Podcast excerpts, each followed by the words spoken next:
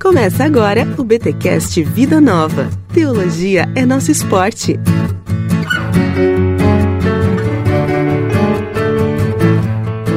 Muito bem, muito bem, muito bem. Começa mais um BTcast Vida Nova. Eu sou o Rodrigo Bibo e quem é Jesus na fila do pão?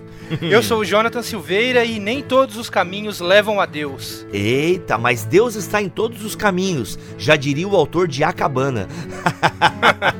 e aí, minha gente, mais um BTcast trazido até vocês graças a Edições Vida Nova e hoje vamos falar sobre Jesus entre outros deuses, uma defesa da singularidade da fé cristã de Ravi Zacarias. Jonathan, Edições Vida Nova esse ano, meu irmão, mandou bala, hein? Mandou bala. Três a quatro livros por mês. Pois é, Bibo. Incríveis. Esse ano realmente nós tivemos o privilégio de disponibilizar à igreja brasileira um número uh, considerável de obras. Uh, no, no, nas diversas áreas da teologia, seja em apologética, em filosofia da religião, em teologia bíblica, vida cristã. Uh, enfim, nosso catálogo se enriqueceu ainda mais nesse ano e com certeza a igreja brasileira vai se beneficiar desse material de boa qualidade. Uhum. É, eu quero destacar aqui para a parte bíblica, né? O Bibotal que anda numa pegada muito teologia bíblica nesse ano de 2018. E, cara, a Vida Nova lançou bons comentários bíblicos, inclusive material para grupo pequeno, Jonathan. Eu acho legal falar isso aqui no podcast, porque muita gente me pergunta, cara, o que, que tu indica para grupo pequeno e tal? Mano, a série A Palavra de Deus para Você, que vocês já lançaram em uns 5 ou 6 volumes, né? Gálatas, Juízes, Romanos, é, Atos, eu não lembro de todos de cabeça aqui agora, Daniel. Meu irmão, aquilo ali é pensado para grupo pequeno, cara. Muito bom, muito bom mesmo. Então, assim, fica a dica. Lançaram o livro do Tim Keller agora também, O Evangelho para a Vida, se não me falha a memória. O Evangelho na Vida. O Evangelho na Vida, cara, oito encontros, assim. E até, eu vou falar, vou falar um negócio aí que eu não sei se a Vida Nova vai gostar, mas eu vou falar. Eu vou falar. Mano, dá para fazer 16 encontros, porque, assim, ele é pensado para oito, mas tem muito conteúdo ali, cara. É. Tem muito conteúdo em cada encontro, então assim, são materiais excelentes, comentários bíblicos, ah, o comentário histórico-cultural do AT saiu esse ano, uhum. né? Muito bons, teologia bíblica que a gente fez o podcast né, da, do mês passado, enfim, destaque aí para a área bíblica. E na área apologética, senhor Jonathan, podemos falar aí desse livro que estamos que vamos conversar aqui neste podcast do Ravi Zacarias, mas dá para dar um destaque também para o ciência, religião e naturalismo. Sim. Onde está o conflito do Plantinga? Com certeza. É, eu fiquei muito feliz esse ano porque eu sou um entusiasta da apologética. E a Vida Nova uhum. publicou assim obras uh, importantíssimas para essa área. Nós tivemos duas obras uhum. do Plantinga, é, como você mencionou, Ciência, Religião e Naturalismo, Onde está o conflito, uma obra incrível que trata de desvendar esse mito de que existe um, um conflito presente entre ciência e religião. Uma outra obra do uhum. Plantinga, que é Crença Cristã Avalizada, uma obra-prima dele, demonstrando por que, que a fé cristã é, pode ser a, aceita intelectualmente Uh, então é uma, são obras riquíssimas para apologética. Tivemos a obra do William Lane Craig também, Razão da Nossa Fé, fizemos um podcast sobre ela. E agora Jesus entre outros deuses, do Ravi Zacarias. Eu particularmente fiquei muito feliz porque sou um grande fã do Ravi. E até então a Vida Nova não tinha publicado nenhuma obra dele. E essa obra é uma das principais obras do Ravi e sem dúvida nenhuma muito importante para a apologética, demonstrando a singularidade da, da nossa fé. Uhum, muito legal. E antes de entrarmos no livro, só para finalizar o ano, aí temos dois livros de Tim Keller para finalizar as publicações de 2018. Sim. Além do Evangelho na Vida que você mencionou, que acompanha um DVD, inclusive, nós tivemos. Oh, verdade, verdade. Nós tivemos ainda mais duas obras para encerrar o ano, fechar com chave de ouro. Mais duas obras que agora são publicadas por Edições Vida Nova, que são O Deus Pródigo e Deuses Falsos do Tim Keller. Olha aí, nossa. Show, hein? Show. Fechou o ano com chave de ouro, Sim. fechou com Tim Keller, muito legal. E Só lembrando aqui. Hum. Ano que vem tem mais, viu? Eu tô. Logo, logo, por esses dias, eu vou soltar os spoilers 2019. Olha aí, vai sair nas redes sociais a Vida Nova? Vai sair, vai sair. Ou só na tua? Porque eu vejo que tu põe muita coisa na tua, não vale, tem que botar não, na não, Vida não. Nova também. Legal, gente. Para seguir Edições Vida Nova tanto no Facebook quanto no Instagram, você tem os links aqui na descrição deste podcast. Mas no Instagram é arroba Edições Vida Nova, é isso? Isso, arroba Edições Vida Nova.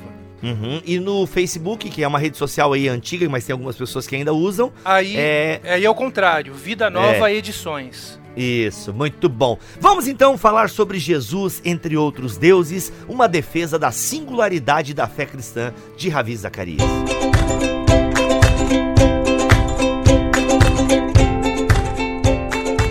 Jonathan, a proposta desse livro do Zacarias, ela é bem, é uma proposta bacana, é, que eu acho inclusive, não falei no começo ali, mas falo agora, essas duas obras, eu penso que elas são bem importantes para quem vai para a universidade, para estudos bíblicos com universitários, que é essa questão, né, de Jesus entre outros deuses e o do Plantinga, que nós falamos ali nos recados da Vida Nova. Eu acho que são obras que são bem, bem importantes porque falam justamente disso, né, dessa singularidade da fé cristã, é, dessa ideia cada vez mais frequente que a gente tem, Jonathan, de que é, o cristianismo é mais uma religião entre tantas outras. É, então, assim, cada vez mais, inclusive os próprios teólogos, né? Muitos teólogos estão com discursos bem é, tolerantes. Eu vou dizer para ti assim, ó, deixa eu até interromper o meu raciocínio, eu, eu mesmo me interrompo a mim mesmo sozinho. Mas, realmente, se tem uma questão da fé cristã que me levanta umas antenas, é isso essa exclusividade, né? O cristianismo como uma religião exclusiva. Mas tu vai ler, eu li aqui o Zacarias e ele fala uma coisa que é que é batata, cara. É, todas as religiões são exclusivas, né? Ou seja, toda Sim. religião prega uma exclusividade. Então eu falei, cara, se uhum. toda religião prega uma exclusividade, meu irmão, uma delas tem que estar tá certa. Exatamente. É, é Bibo, é, o problema é que nós vivemos em uma época em que cada pessoa acredita que tem o direito de ser feliz à sua própria maneira, né? Eu sou o capitão da minha alma, uhum. eu sou o uhum. senhor do meu próprio destino. E aí a verdade deixa de ser objetiva e verificável e se torna algo do, da, de ordem subjetiva. Fica sujeita aos meus gostos e uhum. preferências pessoais. E aí, se eu sinto que aquilo é uhum. verdade, então passa a ser verdade.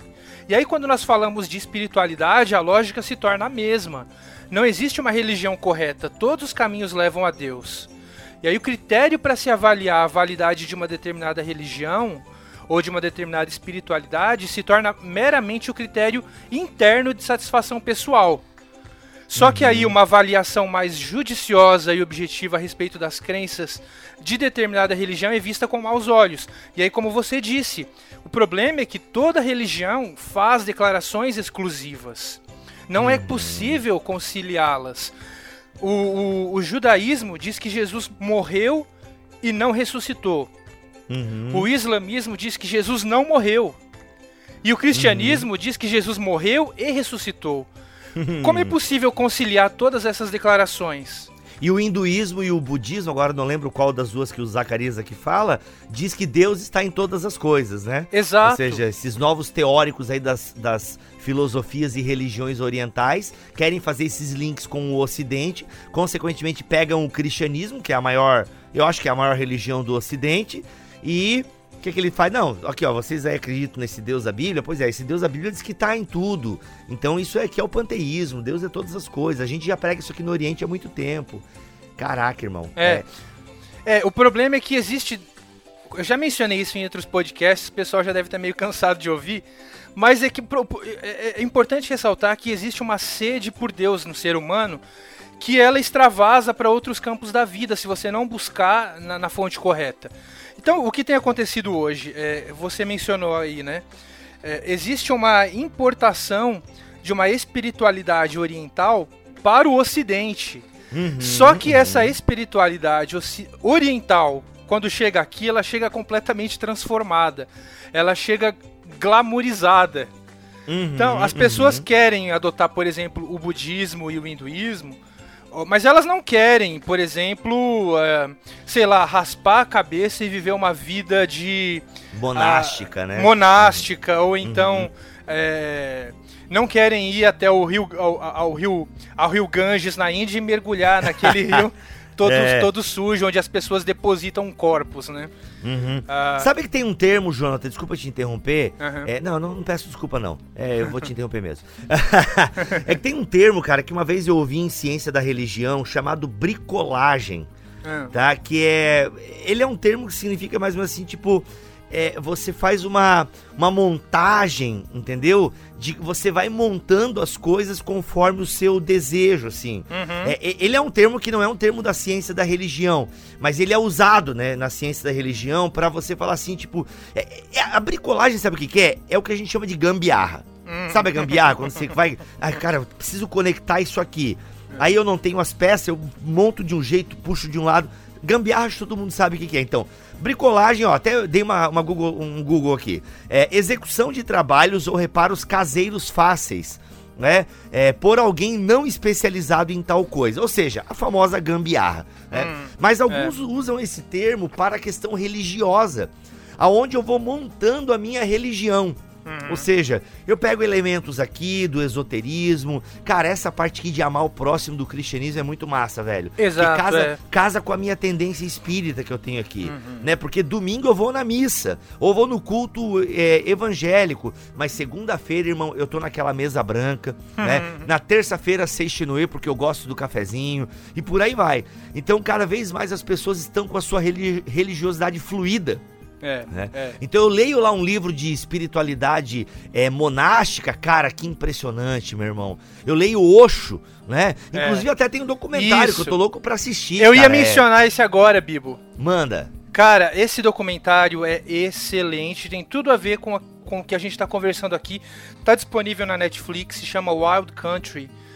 Cara, você vai perceber, sabe aquela ideia de que a religião do homem branco, o cristianismo, por exemplo, é uma religião opressora, manipuladora, que veio para é, é, oprimir realmente as minorias, né? Uhum, Todo uhum. esse estereótipo, pega esse estereótipo agora e, e, com esse estereótipo em mente assista a esse documentário, esse mito vai acabar, vai, vai cair por terra, porque você vai ver um, um, um líder espiritual que saiu da sua terra na Índia, foi pro, foi pro Ocidente foi para os Estados Unidos, uhum. construiu uma religião e enganou todo mundo.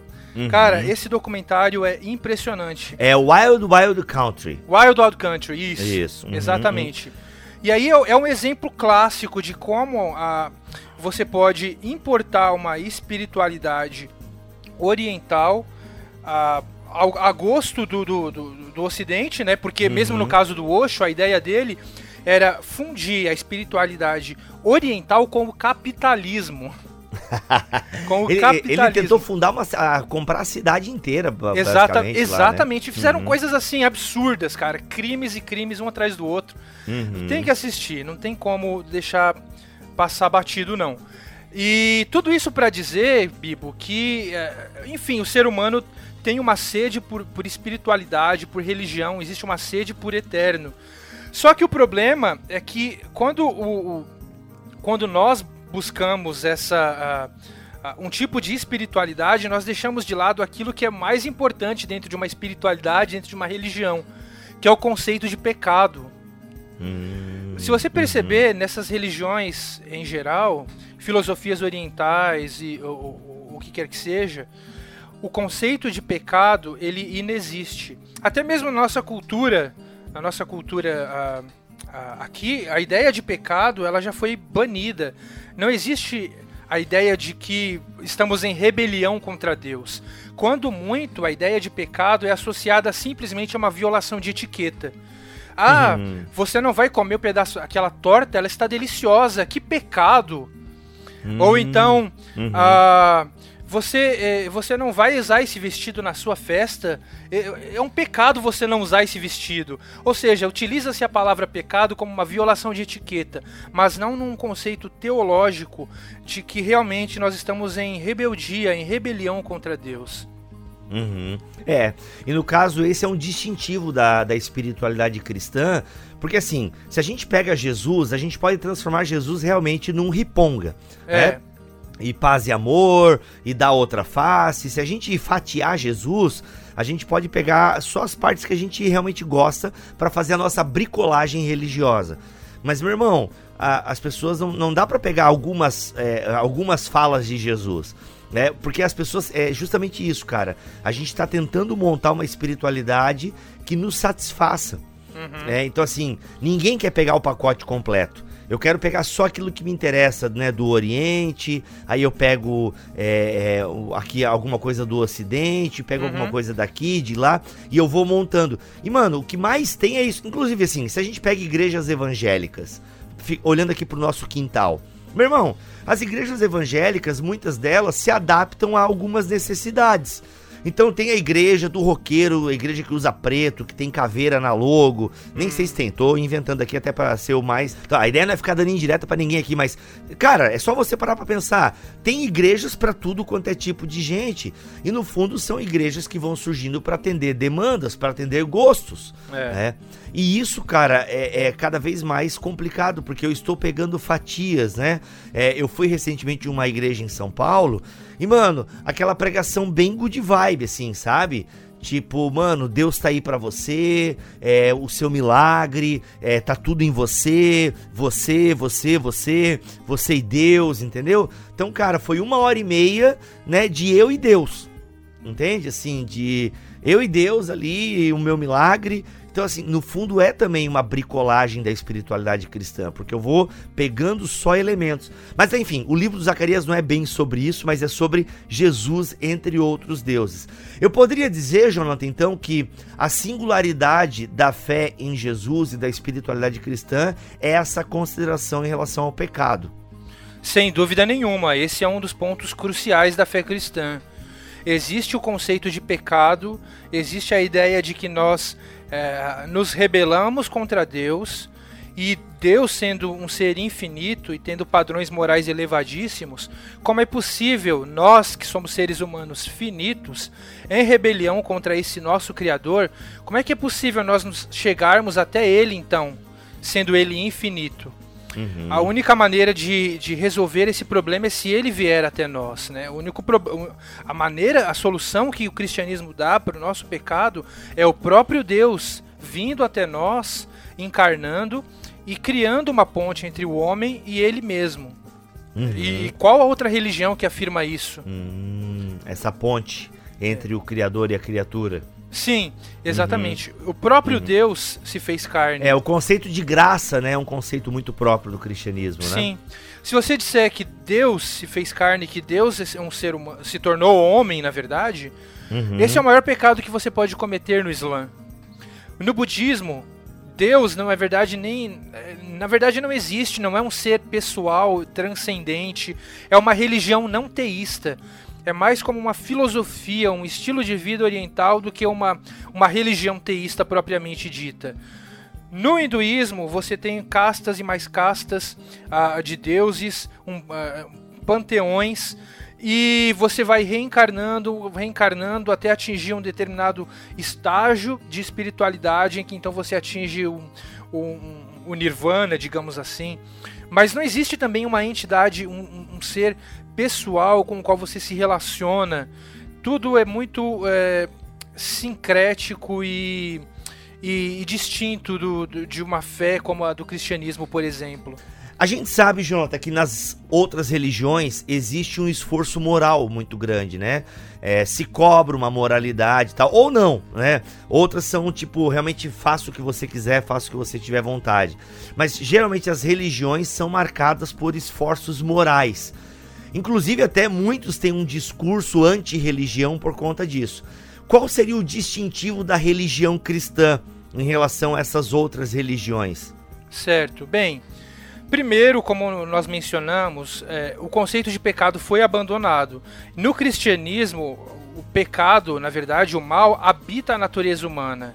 Então, para outras filosofias de vida ou outras religiões, o eu interior passou a ser visto como algo puro e iluminado. Mas, então, ao invés de olharmos para dentro de nós e nos desesperarmos e buscarmos ajuda externa, nós fizemos justamente o contrário. Ou seja, nós desprezamos o transcendente e divinizamos o imanente, divinizamos aquilo que está dentro de nós. Então, a espiritualidade pós-moderna está embriagada em um tipo de uma religião de autoestima Só que o cristianismo diz o contrário. Se você tem uma visão muito alta do homem, se você acredita que o seu eu interior é muito iluminado, você tem uma visão muito positiva, uh, uma, uma antropologia muito positiva. E quanto maior for a sua visão sobre o homem, menor será a sua visão sobre Cristo. Porque se você eleva o homem a esse patamar, você não precisa de um salvador. Você não precisa de uhum. redenção. Mas o problema é que uma religião que nega a realidade do pecado é uma religião terapêutica serve apenas para o culto do eu, e ela vive embriagada em amor próprio e foge da responsabilidade moral. E basta nós olharmos para o nosso redor e verificarmos que alguma coisa há de errado nesse mundo. Uhum. Nós temos assassinatos, nós temos crimes, nós somos preguiçosos, nós somos mentirosos, nós temos diversos problemas de ordem moral. Quem, em sã consciência, olharia ao nosso redor e diria que está tudo bem? Existe algo de errado. Tem um, um houve um, um, jornalista chamado Malcolm Muggeridge, ele tem uma frase dele que eu gosto muito, o próprio Ravi Zacarias cita em outros lugares, não é no livro, mas o Malcolm Muggeridge diz assim uma vez: A depravação do homem é o fato mais empiricamente verificável e ainda assim o mais intelectualmente resistido. Uhum. A depravação do homem é o fato mais empiricamente verificável e ainda assim o mais intelectualmente resistido. Ou seja, todo mundo olha ao redor e sabe que alguma coisa está errada. Sabe que existe o mal no mundo.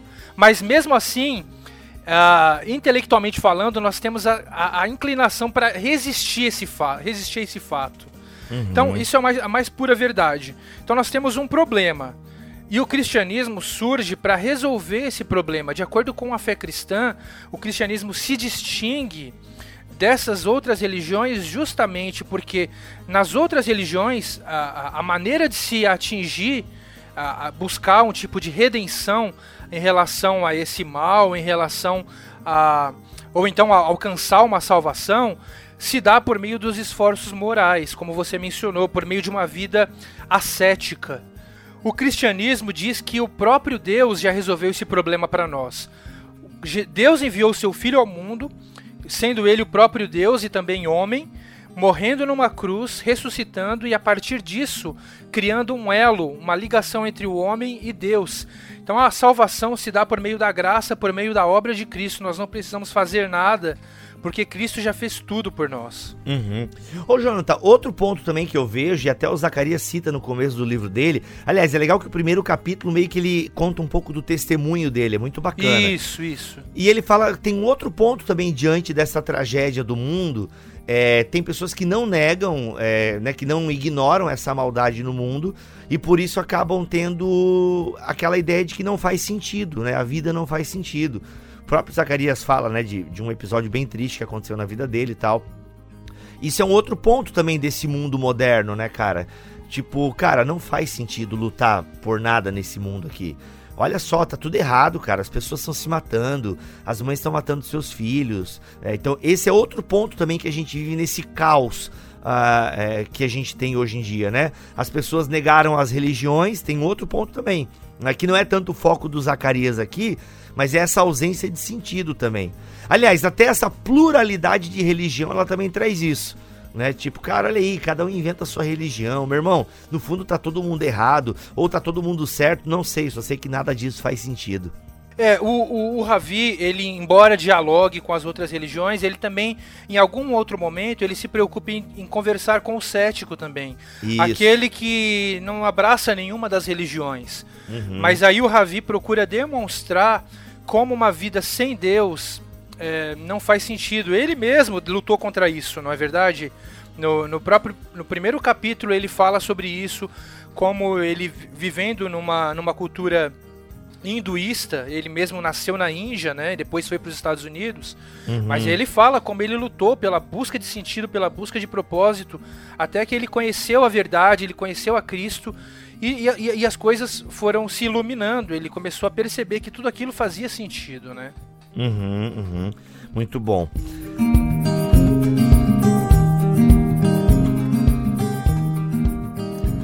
Até nesse diálogo com os céticos, é, achei muito legal que no capítulo 7 ele a questão do jardineiro, né?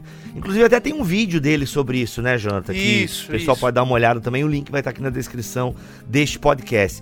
Mas ele conta uma parábola, né? Ou seja, que alguns dois autores escrevem uma parábola justamente questionando essa ideia. Olha só. Certa vez, dois exploradores encontraram por acaso uma clareira na selva. Na clareira cresciam lado a lado muitas flores e muitas ervas daninhas um dos exploradores exclamou: Algum jardineiro tem de estar cuidando deste terreno. Então armaram suas tendas e ficaram a observar. Mas, embora tivessem esperado vários dias, não se viu nenhum jardineiro. Talvez ele seja um jardineiro invisível, disseram. Então fizeram uma cerca com arame farpado e a ligaram à eletricidade. Até mesmo patrulharam o jardim com cães farejadores, pois se lembraram de que o homem invisível de Wells podia ser cheirado e tocado, embora não pudesse ser visto. O Wells é uma referência ao romance clássico, né? O Homem Invisível de Uhum. H, é, H.G. É, H.G. Wells, né? Isso, é. Mas não houve nenhum som que sugerisse que alguém havia recebido um choque elétrico. Nenhum movimento de arame farpado chegou a revelar um escalador invisível. Os cães farejadores nunca alertaram para a presença de qualquer outra pessoa no jardim além deles mesmos. Ainda assim, o crente entre eles permanecia convencido de que, na realidade, havia um jardineiro. Tem de haver um jardineiro invisível, intangível, insensível a choques elétricos. Um jardineiro que não tem nenhum cheiro e não produz nenhum som. Um jardineiro que vem de maneira secreta para cuidar do jardim que ele ama. Por fim, o explorador cético se desesperou. Mas o que resta de sua afirmação original? Afinal, de que forma aquilo que você chama de jardineiro invisível, intangível e sempre furtivo define um jardineiro imaginário ou mesmo de, em verdade, nenhum jardineiro? Ou seja, com essa parábola, né, os, os autores aqui, eles querem dizer o seguinte: quantas vezes nós mesmos temos pedido para ver Deus apenas para ter certeza de que ele de fato existe? Ou seja, que é o que o ateu está pedindo aqui, né? O Sete está falando, cara, me mostra Deus, porque isso aí que tu está falando não é, é tá imaginário demais, né? Qual a diferença entre um jardineiro invisível e furtivo e em verdade nenhum jardineiro? Tipo, essa é, e, e para Deus é as pessoas falam a mesma coisa, cara. Você, qual argumento você tem da existência de Deus aí? Porque você fala desse Deus aí que age no mundo, mas onde está a ação de Deus nesse mundo? Aí teve o filósofo John Frame, que ele responde com um contraponto à parábola. E ele escreve a seguinte parábola: Certa vez, dois exploradores encontraram por acaso uma clareira na selva. Ali, ali, um homem arrancando ervas daninhas, adubando e podando os galhos. O homem se voltou para os exploradores e se apresentou como jardineiro do rei. Olha só. Um dos exploradores apertou a mão do jardineiro e eles tiveram uma conversa bastante agradável. O outro explorador ignorou o jardineiro e deu-lhe as costas. É impossível que haja um jardineiro nessa parte da floresta, ele disse. Deve haver algum truque. Alguém está tentando desacreditar nossas descobertas secretas. Eles acamparam e cada dia o jardineiro chegava para cuidar do jardim. Logo o jardim estava transbordando de flores arrumadas com perfeição. Mas o explorador cético insistiu. Ele só está fazendo isso porque estamos aqui, para nos enganar e nos levar a pensar que este é o jardim de um rei. Certo dia, o jardineiro os levou ao Palácio Real e apresentou os exploradores a uma dezena de autoridades que confirmaram que o jardineiro era mesmo jardineiro. Então o cético tentou um último recurso. Nossos sentidos estão nos enganando. Não há nenhum jardineiro, nenhuma flor, nenhum palácio e nenhuma autoridade. É tudo um embuste. Por fim, o explorador crédulo se desesperou. Mas o que resta de sua afirmação original? Afinal, de que forma essa miragem difere de um jardineiro de verdade? E aí, qual é a grande sacada de John Frame aqui, contrapondo a parábola dos dois autores céticos? Veja só, Bibo, o ponto da parábola é a seguinte, e na verdade, olha que interessante. É, o Anthony Flew, que, colocou a, que coloca a primeira parábola, ele era ateu e depois ac acreditou na existência de Deus quando, quando estava prestes a morrer, né? Que isso, é só um, isso é só um parênteses, tá? Uhum. Ele tem até um livro chamado é, Deus Existe. Não sei nem se está disponível ainda, mas é um livro muito legal. Olha só. Enfim, aí o Frame faz esse- o contraponto com essa parábola, justamente para dizer que para aquelas pessoas que não estão dispostas a acreditar, elas nunca vão acreditar, não importa o número de evidências que elas tenham à disposição. Hum. O Ravi Zacarias, inclusive, lo- logo no começo do livro, lá na página 83, ele menciona um outro ateu chamado Thomas Nagel, que é um professor de, professor de filosofia da Universidade de Nova York. E aqui tem uma citação muito interessante do Thomas Nagel, dizendo é, que explica muito sobre a diz muito sobre a anatomia da descrença dele. Olha o que ele diz. Quando falo do temor da religião, não estou me referindo à hostilidade inteiramente razoável contra certas religiões estabelecidas, em consequência de suas doutrinas morais, políticas, sociais e influência política questionáveis. Também não estou me referindo à associação de muitas crenças religiosas com a superstição e a aceitação de falsidades empíricas evidentes. Estou falando de algo muito mais profundo, a saber, do temor da religião em si. Quero que o ateísmo seja verdade e fico desconfortável com o fato de que algumas das pessoas mais inteligentes e bem informadas que conheço têm crenças religiosas. Hum. Não é apenas que não creio em Deus e que por causa disso espero que não exista nenhum Deus. Não quero que haja um Deus, não quero que o universo seja desse jeito. Então veja só, para algumas pessoas não importa o número de evidências que você apresente, ela não quer acreditar em Deus. Então, é- às vezes é interessante você perguntar para a pessoa: você gostaria que Deus existisse? Isso já é uma pergunta até pré-apologética, digamos assim. Antes de você desenvolver toda a sua argumentação, apresentar evidências e tudo mais, você tem que começar com essa simples pergunta. Antes de tudo, você gostaria que Deus existisse? Porque pro Thomas Nagel, é, ele, ele simplesmente não quer que Deus exista. Então não importa se existem evidências ou não, ele não quer acreditar. Então isso é muito interessante porque, por mais que nós estejamos falando sobre a diversidade, a pluralidade de religiões, é importante nós considerarmos também a descrença, ou seja, o ateísmo ou o ceticismo. Essas pessoas precisam também ah, ah, conhecer o evangelho e precisam também entender por que, que o, por que o cristianismo é singular. Então, o, o Ravi Zacarias, em alguns momentos, ele vai trabalhar com as evidências da existência de Deus em- aqui e ali, mas o ponto central realmente é discutir a singularidade de Cristo em detrimento de outras religiões. Inclusive, a gente não vai abordar aqui, mas o problema do sofrimento é um dos principais temas. Sempre rola nas rodas de conversas, né? Sim. Ah, se Deus é bom, por que, que tem tanto mal no mundo? O Zacarias aqui, ele aborda esse tema, a gente não vai trazer aqui no programa, mas fica aí a, a- a- o incentivo para você adquirir a obra, que é Deus é a fonte do meu sofrimento. Inclusive, Bibo, ele começa esse capítulo apresentando uma carta que ele recebeu, que é uma carta que me deixou assim é, desconsolado. Eita. É uma carta assim que, cara, quando você lê essa carta, eu, eu, eu não tenho uma resposta. É, é uma, realmente é uma carta assustadora. Uhum, uhum. É. E aí fica a dica aí pra quem que se interessar pra pra dar uma lidinha depois. Sim. Tá aí, gente, olha só. A singularidade da fé cristã. Ravi Zacarias vai trabalhar as afirmações de Jesus. Eu sou o caminho, a verdade e a vida. Então, em cima dessa declaração de Jesus, o Zacarias vai construindo a apologética dele, justamente para falar dessa singularidade da fé cristã, a singularidade de Jesus, né? Ou seja, Jesus entre outros deuses. Como ele se destaca e por que que ele mostra que ele é a verdade né? E isso é muito interessante. E num tempo de pós-verdade, né? Podemos, alguns utilizam esse termo, né? Aí nesses tempos de pós-verdade, onde cada um tem a sua verdade, ah, é importante a gente.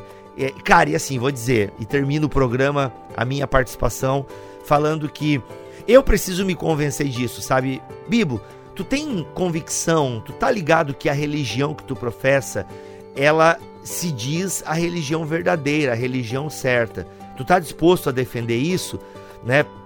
tu tá disposto a, às vezes, não pagar de bom moço, porque é mais legal a gente, não, tá todo mundo. Eu sou um cara dialogal e eu penso que a gente pode dialogar, né? O Keller inclusive faz muito isso, né? O Keller tem um culto lá na igreja dele, Sim, é. que é nas quartas-feiras, se não me falha a memória, que o cara senta com ateus e tal é. para conversar, pra, uhum. então assim. É, o Bibo, é, uma coisa muito interessante, desculpa aí te interromper. De boa, já me... te interrompi várias. mas eu me lembrei aqui de algo que o C.S. Lewis diz no Cristianismo Puro e Simples. Boa. Ele diz assim: só porque você se diz cristão e acredita que o cristianismo é a verdade absoluta, não significa que você deve desconsiderar tudo aquilo que uma outra cosmovisão ou que uma outra religião diz. Porque Boa. só porque uma, uma um, tem um ponto de vista que é que é discordante de você, não significa que aquele ponto de vista esteja completamente errado. Boa, cara, legal. É, por causa uhum. da graça comum de Deus, nós somos capazes de encontrar verdades em outros lugares e criarmos pontes uhum. para diálogo, para conversar e tudo mais. Isso não significa que seja que, que é uma relativização da verdade, não. Existem verdades absolutas, certo? Uhum, Quem uhum. relativiza a verdade são os pós-modernos ou os pluralistas religiosos, que se dizem muito humildes, mas na verdade a visão deles é muito prepotente. Porque a, é, porque a própria declaração que todos os caminhos levam a Deus já é em si uma verdade absoluta. Né? Hum. Quando você diz que todos aqueles que acreditam que todos os caminhos levam a Deus estão certos, e aqueles que acreditam que somente uma religião é correta estão errados, você está sendo tão absolutista quanto nós. Uhum, né? uhum. Só que eles não admitem isso. Sim, olha aí, gente. Por isso, então, a necessidade de nós termos essa convicção. Muito legal a frase do Lewis tu citaste, cara. É isso aí, a gente tem que ter essa convicção, mas ao mesmo tempo, né, o respeito e tal. Mas ter essa convicção é fundamental para quem se diz cristão. É isso, gente. É isso, Jonathan. Valeu, Bibo. Obrigado. Foi mais uma vez um prazer participar do Bibotalk e estamos aí. Então é isso, gente. Olha só, se vocês continuarem comprando livros de edições Vida Nova, eles voltam aqui com a gente no ano que vem, né? Olha aí, foram 16 episódios e tem conteúdo para muito mais aí para o ano de 2019. Vamos ficando por aqui e voltamos ano que vem, se Deus quiser e assim permitir. Fiquem todos na paz do Senhor Jesus. Beleza. Amém.